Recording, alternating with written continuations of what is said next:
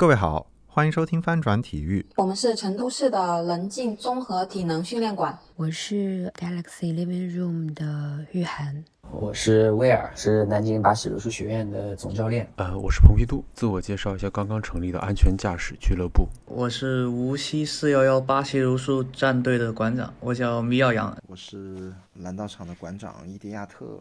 我是金刚，我玩的运动是独轮车。我是北京半岛营地的库玛，我是华伦。这次的十乘十波比跳活动是由翻转体育和来自七座城市的八个商家一起促成的，所谓用汗水换汗水的运动推广活动。那既可以说是推广，也可以说是本台的粉丝福利，也是想借着这个夏天的体育赛事，鼓励大家一起运动。这次活动的构思来自于前几天我看欧洲杯时候的心理的愧疚，因为看球要熬夜，而熬夜本身会影响到训练后的恢复，所以对持之以恒的训练本身是有影响的。而且现在的话，一场体育比赛其实很长时间，动辄就两个多小时，甚至会更长。纯粹用来看比赛的话，其实现在广告的插入也会导致注意力容易分散。那我个人觉得，不如利用好这段时间进行锻炼。过去的两三年，因为我经常是在边读书边工作的情况下做播客节目，能够挤出看比赛和锻炼的时间都非常有限。那么边看球边锻炼就是一个很常见的选择。我经常把我自己的训练计划切割成小块，比如说。每次比赛暂停的时候就做十个俯卧撑，其实一场比赛下来就积累了一个相对可观的训练量。近些年来也觉得这样尝试的训练效果也很不错。但说回来吧，嗯，这次活动设定是十乘十的波比跳，但其实并不是一个硬性的要求。你也可以每次做五个波比跳，然后做二十天的方式做完也可以。做一次波比跳，然后休息五分钟，再做下一个波比跳也可以。你做这个运动的时间是在比赛前、比赛中还是比赛后也无所谓。我的想法是一切从简，一切顺由你这位参与者的方便。活动的时间从节目正式上线开始到东京奥运会八月六日落幕为结束。在这段时间内，转发翻转体育播客的这集节目，或者是这次活动在微博以及微信的推广文章，并且全程录制好一百个波比跳的视频。把转发微博或者微信的凭证运动的录像发给翻转体育的邮箱和微博即可。这次活动结束后，符合条件的参与者可以去所有参与的商家领取一节免费的体验课。那么这次参与活动的商家包括了在北京的铁道攀岩的菲拉达俱乐部，在上海的 Galaxy Living Room 亲子瑜伽，还有在上海的安全驾驶俱乐部。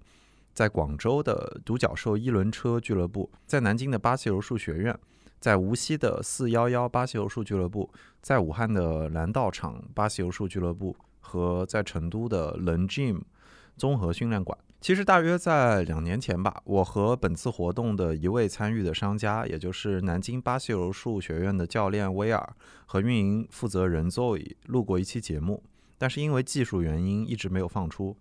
当时那期节目，其实我借用了博物志播客主播婉莹的录音室。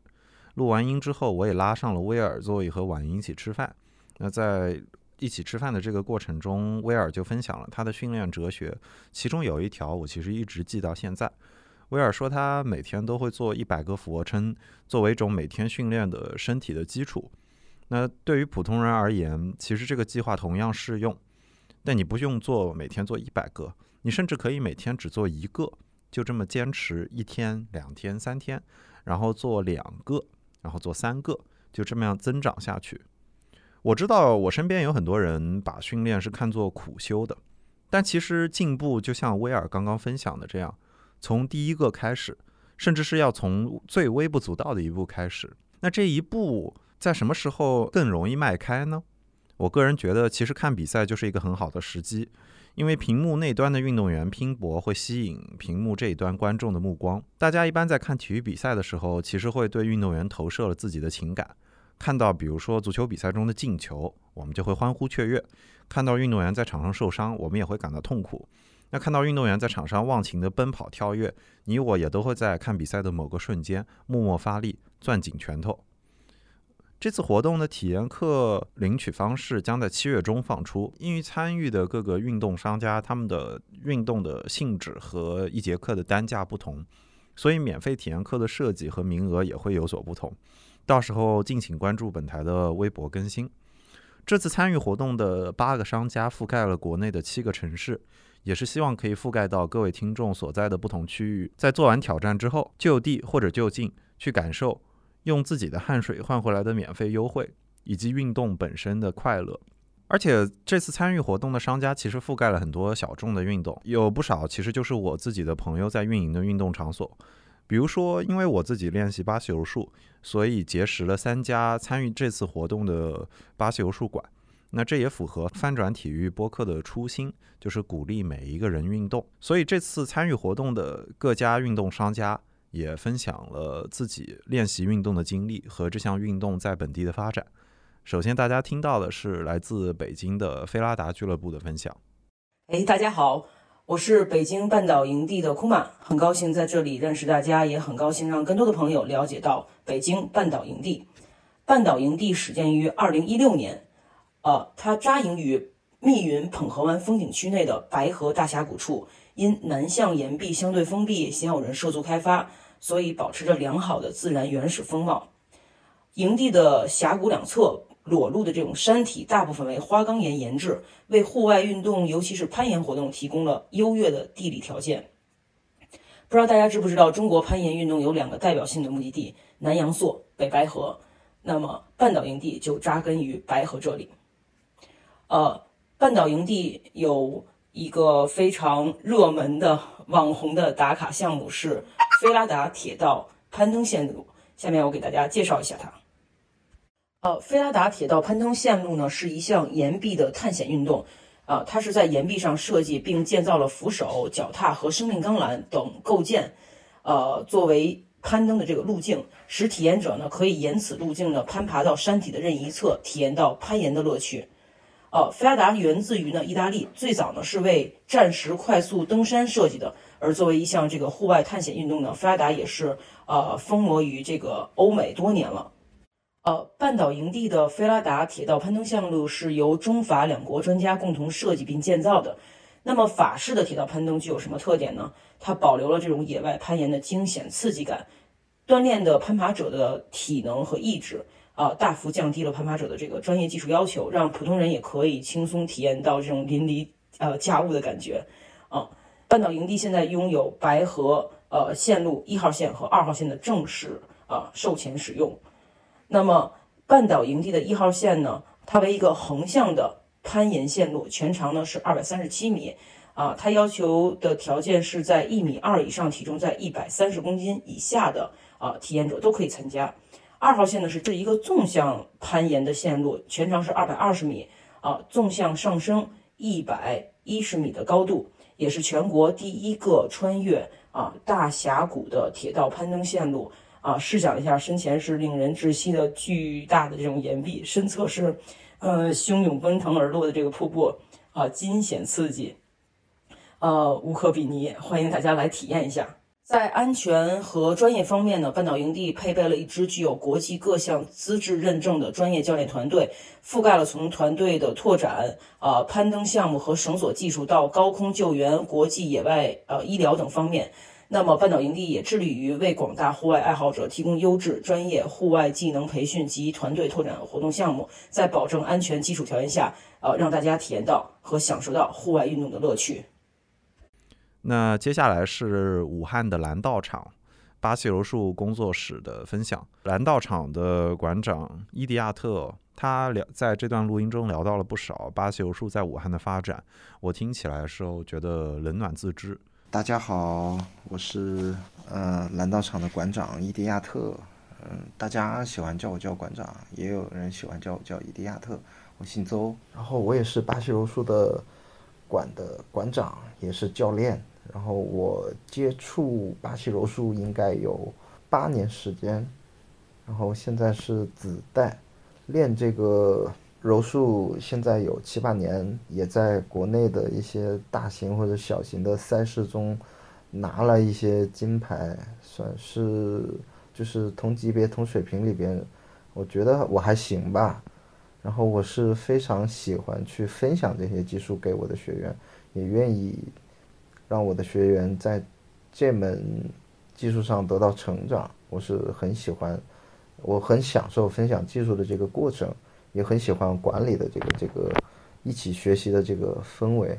我是大概是这样的。呃，巴西柔术是一个近身缠斗，其实对很多人来说。不太喜欢这种很近距离的接触，呃，尤其是陌生人。当然，你在接触了这门运动，就是已经入门这门运动以后，你会觉得没什么。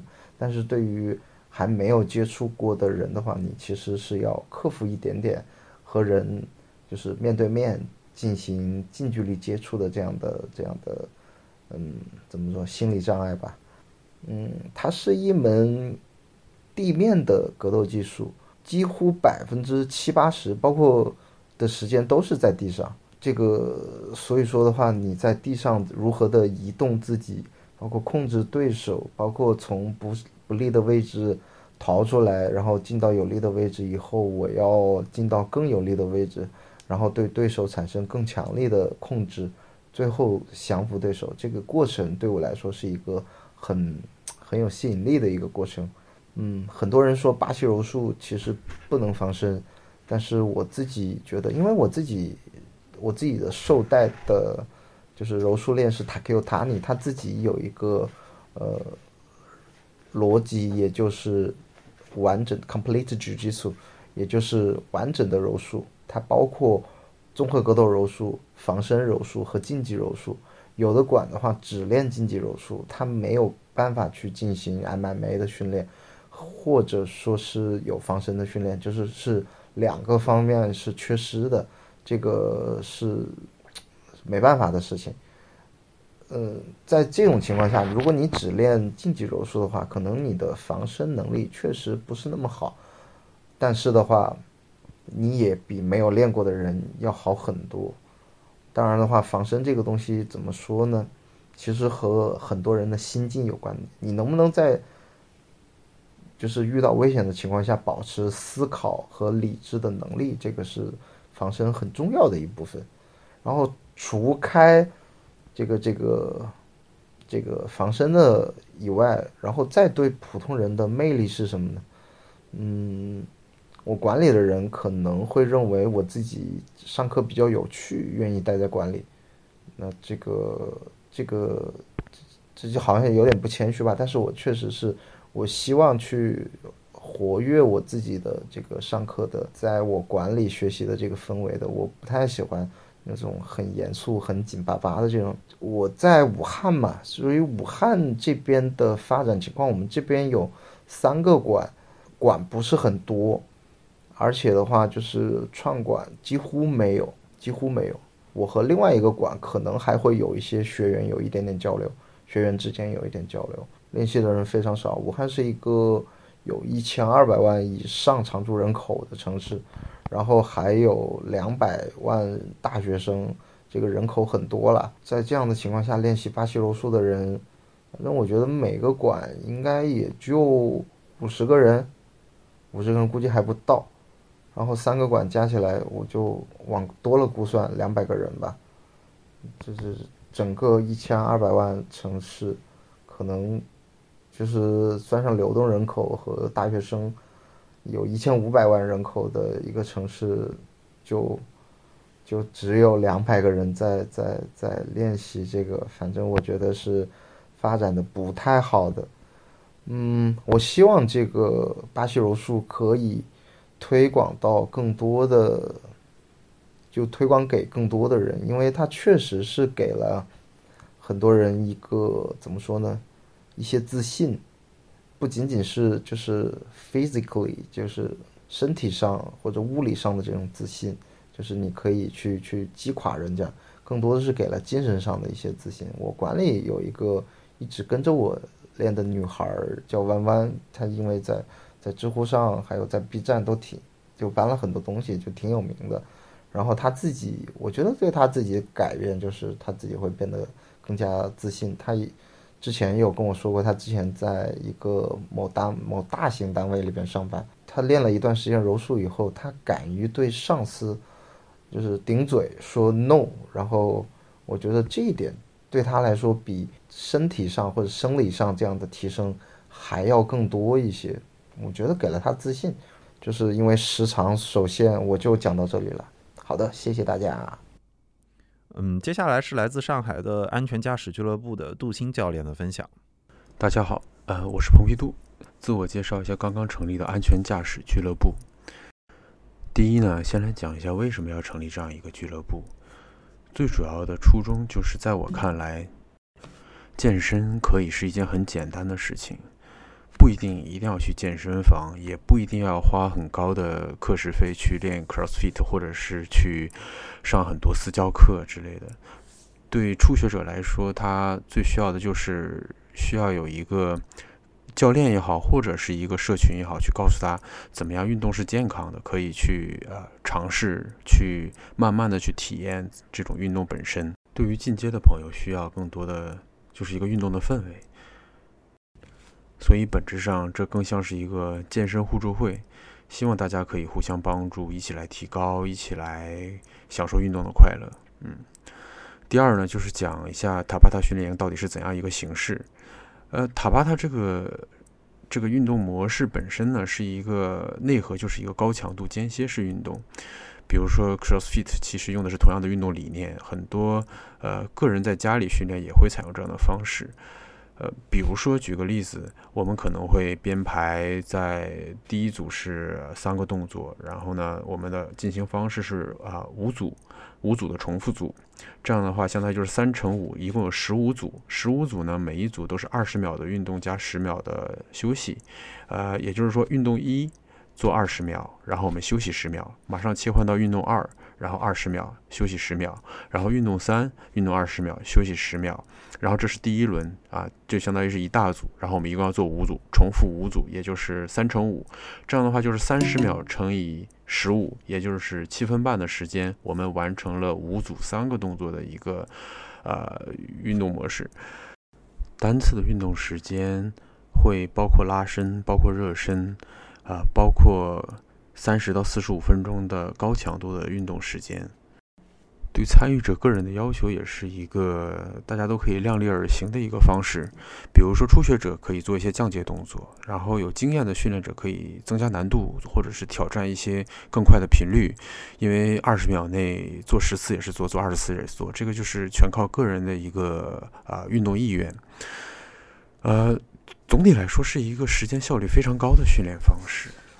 第三条就那就讲一下适合什么样的人。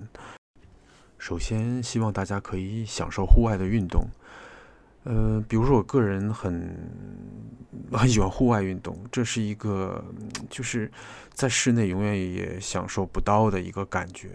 就虽然有的时候条件会艰苦一些，比如说我们会在西岸或者是在苏州河的周围的一些场地去进行运动，但是。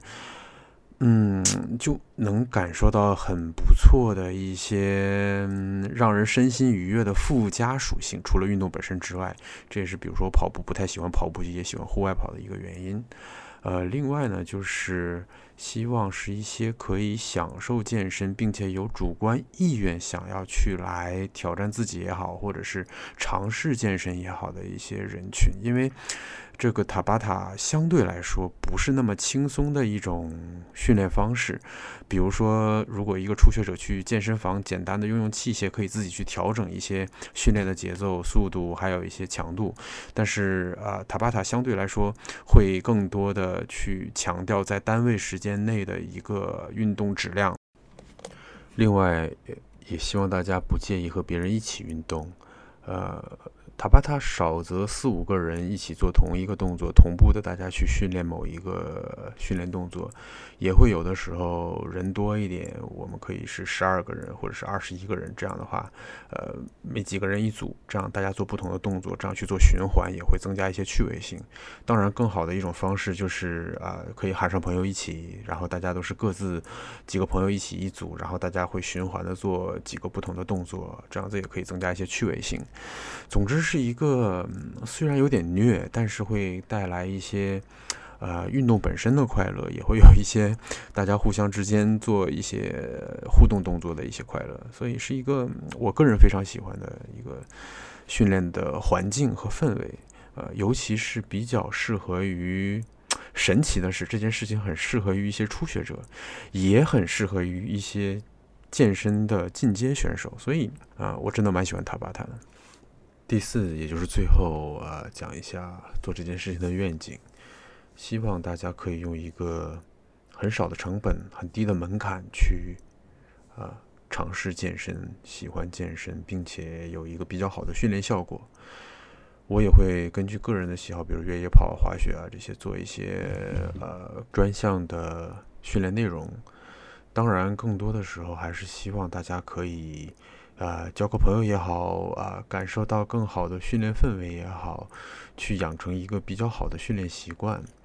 嗯，就是这些啊，谢谢大家，拜拜。嗯，接下来是来自南京的巴西柔术学院的总教练威尔的分享。Hello，大家好，我是威尔，来自加拿大，然后我是南京巴西柔术学院的总教练，现在练习柔术有快十年了，然后在国内的这个柔术圈有一定的知名度吧，呃，参加过很多很多的比赛，呃，无论是国内还是国外的，然后拿过不少名次，呃，现在呢主要只是负责南京这边的教学，然后就是包括培养我们的教练。呃，研发课程啊这些东西。巴西柔术呢，嗯，可能很多人一开始没有听过，它是非常非常实用的一呃武术的一种。然后简单来说，它是什么？它是以相符为目的，控制为前提的武术。什么意思呢？就是我们的最终目标是把别人给锁住，呃，髋关节或者是锁住他们的脖子，让他们呃没有办法呃对抗，就受不了了。疼了，然后他们会认输，他们会拍地面认输。如何才能做到这个呢？就是我们要先把别人给控制住。呃，一般我们会练三方面的技能，就是就巴西柔术里面，呃，然后跟新人介绍的时候也是这样。你来练柔术会学三方面的技能，第一个是摔，呃，如何把对手给摔到地面，嗯，之后呢就是控制地面的控制，呃，然后第三个就是降服，你把对手控制好了之后，你如何把他给锁住，呃，无论是反关节还是锁脖子。很多人就是听了这个，大概可能会觉得，嗯，是不是跟柔道摔跤有点像？嗯，有一点像吧。因为武术分两种大类，击打类就是呃，比如拳击啊，或者是呃空手道啊这种，然后还有这个缠斗类。那巴西柔术它就是缠斗类的一种武术，然后它号称地表最强，就是地面是最厉害的，呃，就是巴西柔术。然后，呃，现在练柔术的人越来越多，因为他们发现它是非常非常有趣的一项运动，技术很多。然后我们是靠各种各样的技巧去打败对手，而不是靠蛮力去打败他。柔术它也号称人体象棋，呃，就是说跟国际象棋一样，我们在象棋里面会一步一步的下棋，一直到将军，就是把对方给给赢了，他没法走，对吧？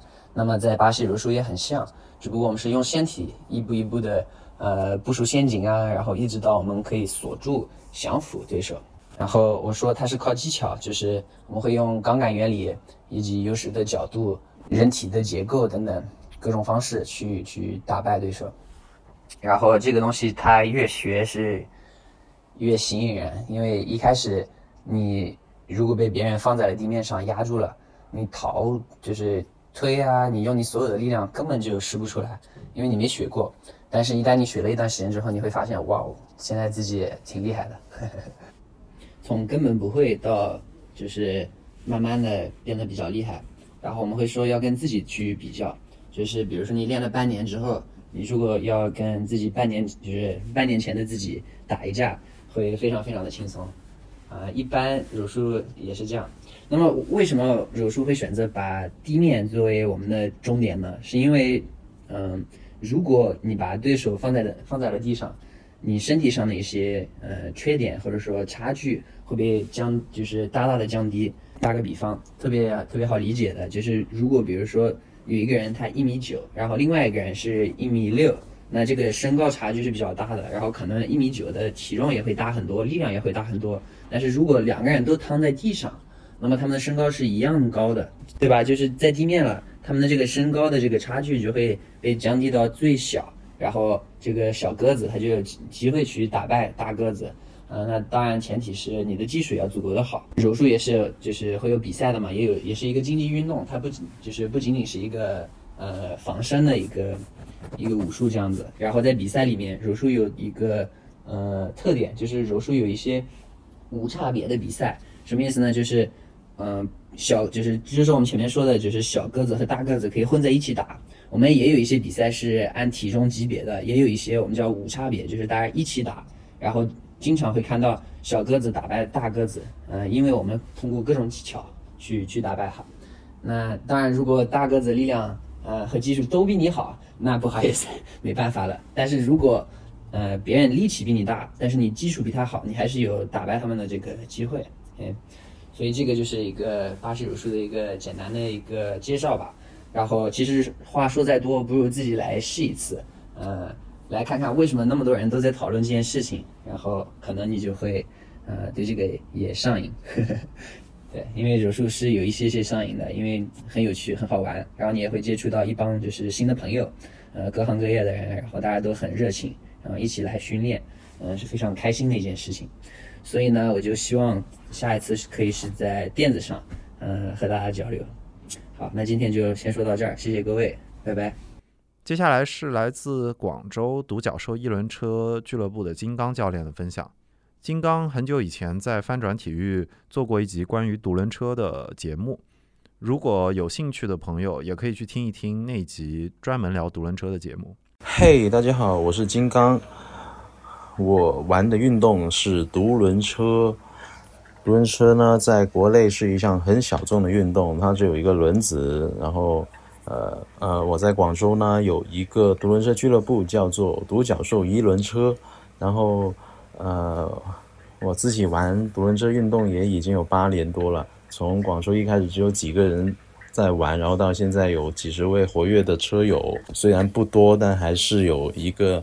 呃，蛮不错的一个小圈子氛围，啊，那我自己还是一个独轮车教练，啊，呃，平常会在学校或者俱乐部的场地呢，教小朋友去骑独轮车，啊，从零基础的初学到我们技巧的提升，啊，然后成人的话呢，我们是一个车友的氛围，大家会一起呃进行一个每月的聚会啊。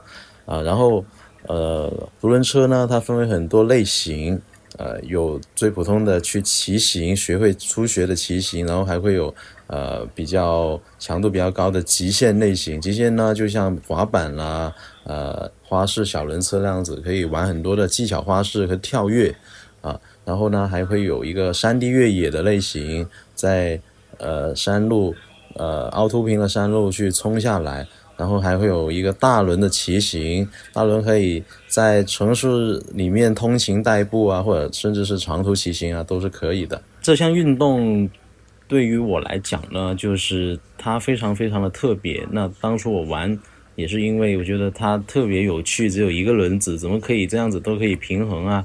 大部分人来讲也是锻炼平衡感的一项非常好的运动。对于小朋友来讲呢，也是可以呃让你。呃，放下手机去进行一项需要呃坚持一段时间的呃运动，因为初学独轮车呢，它并不是说特别的容易，它需要一个周期，大概需要七到十二天左右，你才可以真正的呃去骑出去。一开始可能需要扶着栏杆，呃，双手扶着栏杆去骑，双手扶熟练了，我们就单手扶着栏杆去骑。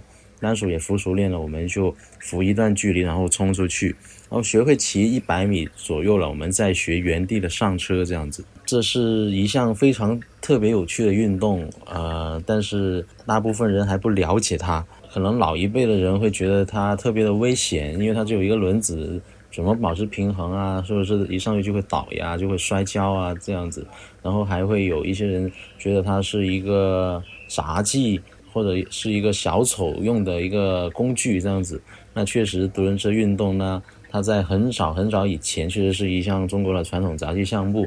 那但是现在呢，已经发展到我们呃，每一个普通的每一个普通人都是可以接触的一项运动，啊，一项特别随意，然后随时拿着就能玩的一项运动，并不一定非要在舞台上表演才可以使用。呃，而且呢，运动的类型比杂技项目的类型更有趣，而且风格更多，技巧更多啊，而且自由度也更大啊。在广州来讲，独轮车的氛围还是特别的小众。但是，嗯，经过我这么多年的一些文化推广啊，那呃，现在其实呃，乐于独轮车骑行，就是大轮骑行啊，平常在城市骑行，用一个大轮子去代步旅游啊、通勤啊的人，还是就是氛围还是挺好的。每次组每次出来组织活动，还是会有几十号人这样子啊。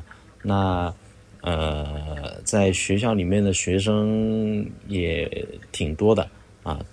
我对独轮车这项运动的期望，呃，我也不敢会奢求它以后会变成一个每个人都会接触的一项运动啊。但是我会希望独轮车在一个小众的圈子里面也有自己的一群爱好者啊，而且更多更多人去了解它，甚至去接触它。啊，加入独轮车这一项这么特别有趣而且非常有益的一项运动，尤其是初学来讲，因为它是一项全身运动，你需要全身的力量去平衡。你扶着栏杆，你手也要用力，你的身体啊，你的腰腹啊，你的腿啊，整个人都需要用力。所以它其实对于呃胖人来讲，它的减肥效果也特别好，锻炼你的平衡感啊，锻炼你的毅力啊，锻炼你的专注力啊。希望蹲式运动未来可以在中国发展的更好啊，因为在国外其实是一个挺成熟的一项竞技运动了。虽然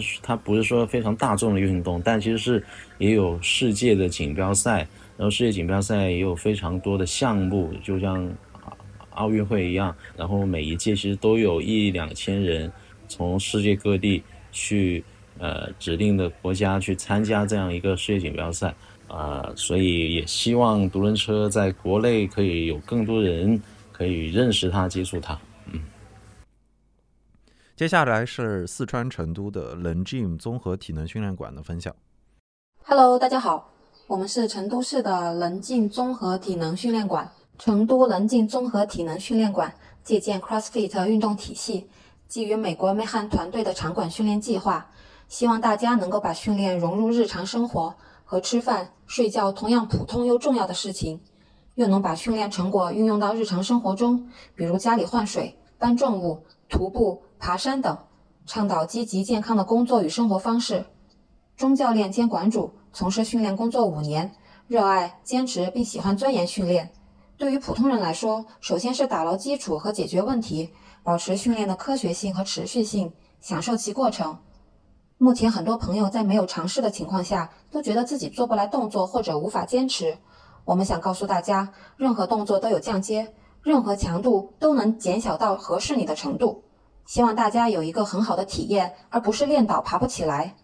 最后，在这个依然以瘦为美的时代，我们相信健康、自信、阳光、活力都更有魅力。谢谢。接下来是上海的 Galaxy Living Room 亲子瑜伽馆的负责人玉涵的分享。玉涵老师的声音很平静，这段音频甚至有一点像是在按摩耳朵的效果。大家好，我是嗯 Galaxy Living Room 的玉涵，啊，我是这家亲子瑜伽或者说家庭瑜伽工作室的创始人。这家工作室是二零。二零年底开的，所以时间也不是很久。那我们做的事情也非常简单，在这里，嗯，主要是支持妈妈。那妈妈可以在这里练瑜伽，也可以带着宝宝一起练瑜伽，或者是小朋友也可以在这里练瑜伽。我自己，嗯，练瑜伽已经有十年了，但是，嗯，在过往的职业经历当中，也并没有想把它。啊，当成一份工作。嗯，转机发生在我自己有了孩子之后。那因为有了孩子，所以会面临被健身场所拒绝的经历。当我要带着孩子一起去练瑜伽的时候，会发现没有场所能够满足我做这件事情。那于是我就自己做了。所以在啊，我们的工作室有许多台湾妈妈、香港妈妈、韩国妈妈，还有许多 expert family 混合家庭的妈妈。嗯，在有孩子的前三年，他们面临着跟我当时遇到同样的事情，就是带着小朋友没有办法去练瑜伽。那在我自己的这一个工作室，大家可以放心的去练瑜伽。那在上海，瑜伽感非常多，非常多。大家对瑜伽的认知其实更像是一项健身运动，嗯，甚至有一些动作非常的高难度，以至于很像嗯体操。在嗯我们的家庭瑜伽工作室里面，我们会希望更鼓励大家去靠近瑜伽的本质，不管是传统的古典瑜伽、哈他瑜伽。还是最接近瑜伽本质的冥想和静心。我们希望把这些啊最简单、最朴素的瑜伽观念传递给到达工作室的妈妈和孩子。那所以，嗯，在我们这里会提供有系统的亲子瑜伽课程，它分为零到一、一到三、三到六。也会有儿童瑜伽，在四岁以上的小朋友，我们欢迎他来体验儿童瑜伽。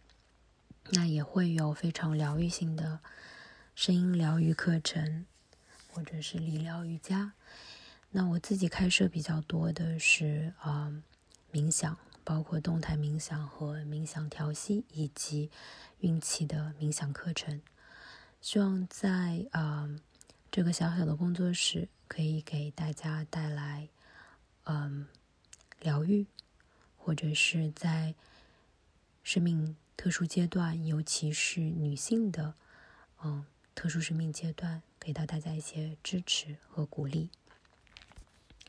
那亲子瑜伽和儿童瑜伽这件事情在中国还不是那么的普遍，所以我们参考了很多国外，包括台湾和香港地区的一些经验，努力的再去嗯做推广。所以欢迎呢，上海的朋友有机会来我们的工作室看一看，也欢迎推荐给你身边的家人，尤其是妈妈和准妈妈们。希望在这里可以见到大家，然后带给大家一些疗愈的感觉。最后，大家听到的是来自江苏无锡四幺幺巴西柔术俱乐部的米奥的分享。大家好，我是无锡四幺幺巴西柔术战队的馆长，我叫米奥阳，然后。这个名字是我的柔术的启蒙老师，他觉得我长得像巴西柔术里面的传奇的选手喵兄弟给起的名字。我是在一三年的时候接触的巴西柔术，然后现在是巴西柔术的子代。我觉得巴西柔术是一项很好的运动，可以在相对安全的环境里面体会到体育竞技的乐趣。很多技术都需要人有。独立思考的能力，学会如何去控制自己的身体和力量，然后这个运动也能让人的性格变得更加的坚毅。我在最开始学习巴西柔术的时候，其实我的体重还没到六十公斤，是比较轻的。然后那时候我就一直在想，如何的去学习到利用到更多的技术，去战胜比自己更高大、更强壮的对手。这是一个很有乐趣的一个过程。我以前打过五十七、六十四、七十、七十六四个级别啊，当然现在一般在七十左右。也参加过很多城市，比如说北京、上海、广州、深圳各各大城市一些巴西柔术的赛事，也得到过一些冠亚军的头衔，在圈子里不能说是最厉害吧，但应该算小有名气吧。我觉得对普通人来说，首先这项运动的。门槛其实并没有那么的高，然后它不需要说你有很强大的力量，或者说很好的柔韧性才能够去学习。通过系统的学习，大家都能够掌握好当中的一些技巧，学会更好的利用自己的一些能力，是一个很不错的运动。目前柔术在苏伊常地区。仍然是萌芽阶段，还是有很多的人不太了解这一项运动。然后我们现在在做的就是去把它推广给更多人，让更多人知道，让更多人来参与到这项运动里面来。虽然是一项新兴运动，但是我很有信心，这项运动在未来应该是会遍地开花的。然后补充一下，就是在江苏无锡地区想练巴西柔术，都欢迎来找我们。哦斯。节目的最后，我想说，我相信这一百个波比跳在一个月内完成，它真的不难。但我希望它其实能成为每一个普通人爱上运动的种子。其实我觉得每一个人和欧洲杯和 NBA 总决赛，或甚至是接下来奥运会上的这些精英运动员没有什么差别。这些年来，其实有越来越多的这些最顶尖的运动员也在呼吁普通人去发现自己的运动员的天性。那其实一个上班族也可以有科比的曼巴精神，那一个家庭主妇也可以像 C 罗一样霸气十足。我觉得发现你是最最好的身体状态，可以从这个夏天开始。锻炼身体，接触新的运动，用汗水换汗水，我觉得对每个人都是公平的。我在电波的那头等着你，也希望在场馆见到你。呃，我是华伦，翻转体育播客的主播，我们下期再会。